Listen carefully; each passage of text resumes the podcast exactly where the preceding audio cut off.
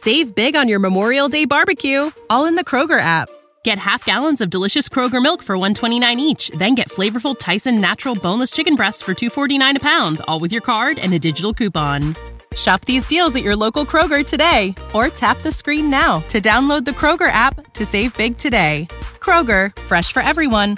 Prices and product availability subject to change. Restrictions apply. See site for details.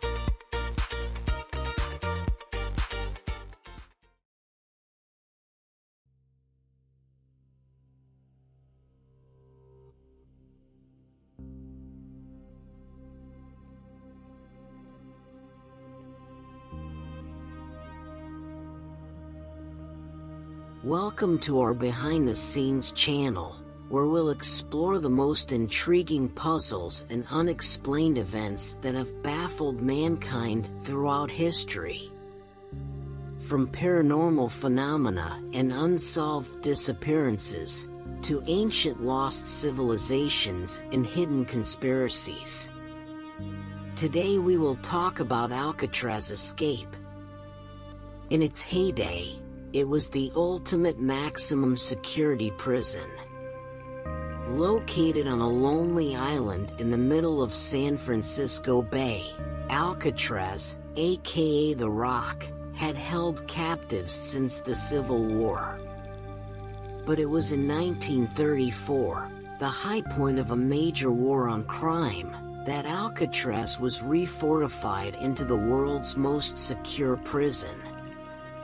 Its eventual inmates included dangerous public enemies like Al Capone and George Machine Gun Kelly, criminals who had a history of escapes, and the occasional odd character like the infamous Birdman of Alcatraz. In the 1930s, Alcatraz was already a forbidding place, surrounded by the cold, rough waters of the Pacific. The redesign included tougher iron bars, a series of strategically positioned guard towers, and strict rules, including a dozen checks a day of the prisoners. Escape seemed near impossible. Despite the odds, from 1934 until the prison was closed in 1963, 36 men tried 14 separate escapes. Nearly all were caught or didn't survive the attempt. The fate of three particular inmates, however, remains a mystery to this day. Here is their story The Escapees. Frank Morris arrived at Alcatraz in January 1960 after convictions for bank robbery, burglary, and other crimes and repeated attempts to escape various prisons. Later that year, a convict by the name of John Anglin was sent to Alcatraz, followed by his brother Clarence in early 1961. All three knew each other from previous stints in prison. Assigned to adjoining cells, they began hatching a plan to escape. Morris, known for his intelligence, took the lead in the planning. They were aided by another inmate, Allen West. Missing. On June 12, 1962, the routine early morning bed check turned out to be anything but.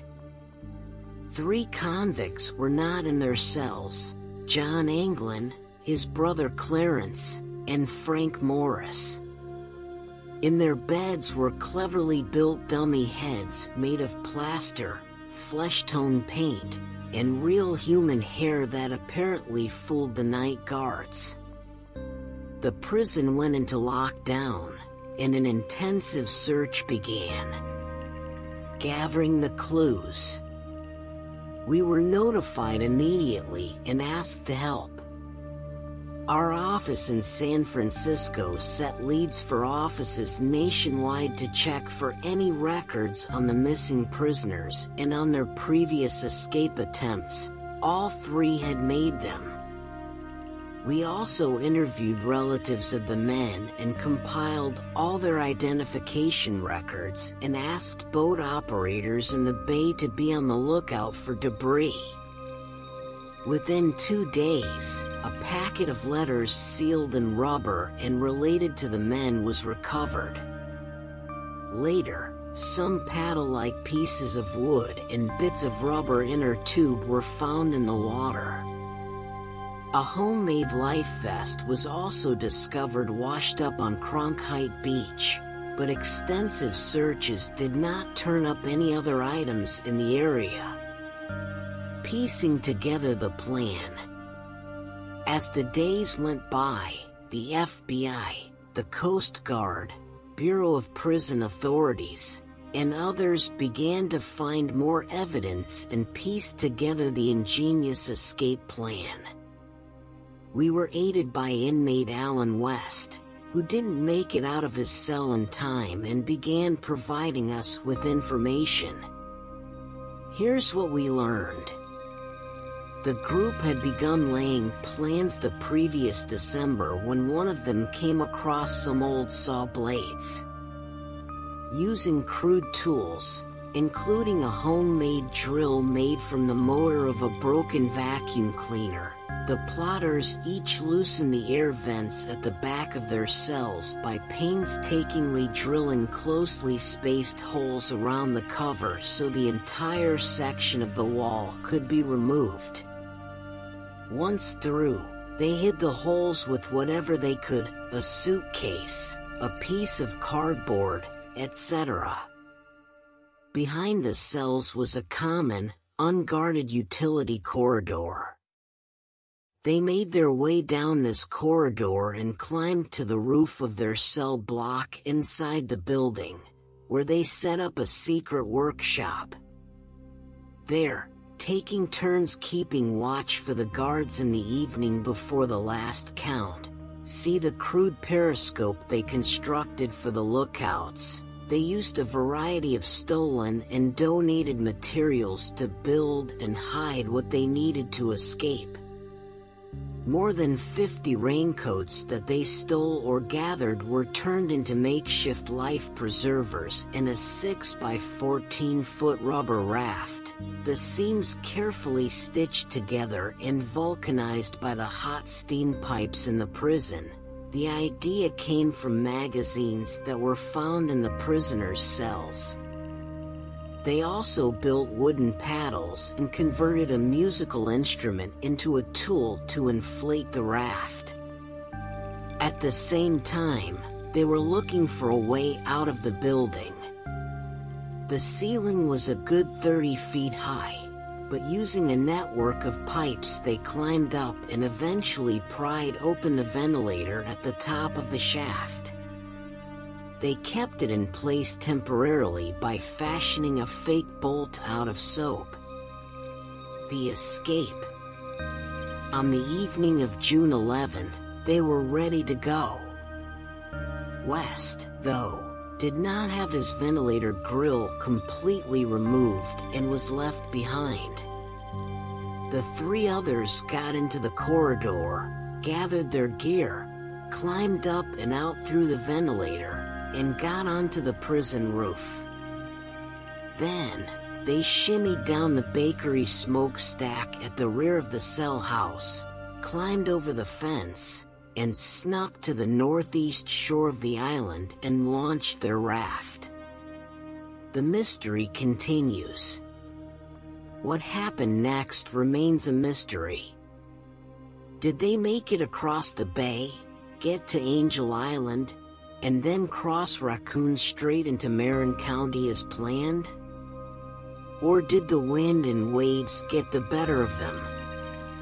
Plenty of people have gone to great lengths to prove that the men could have survived, but the question remains, did they? Our investigation at the time concluded otherwise, for the following reasons. Crossing the bay. Yes, youngsters have made the more than mile long swim from Alcatraz to Angel Island.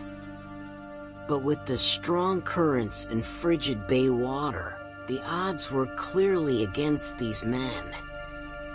Three if by land. The plan, according to our prison informant, was to steal clothes and a car once on land.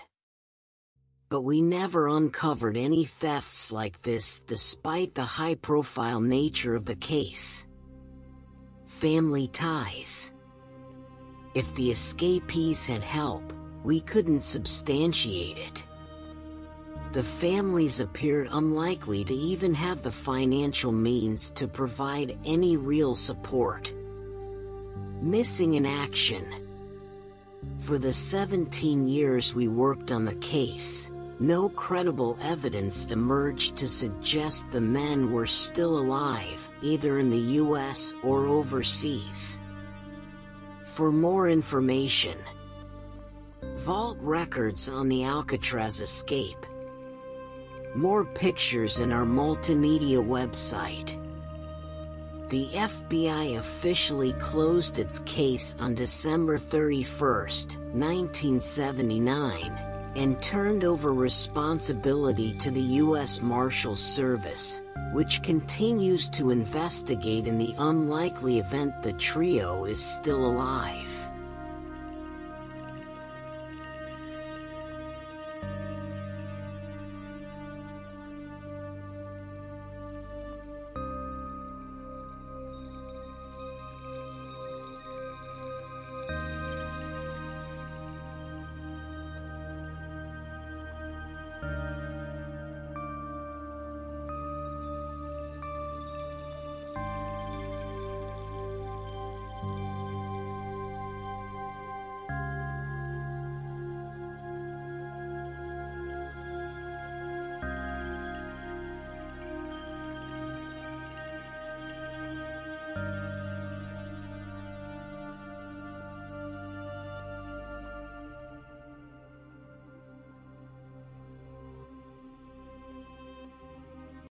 Save big on your Memorial Day barbecue, all in the Kroger app.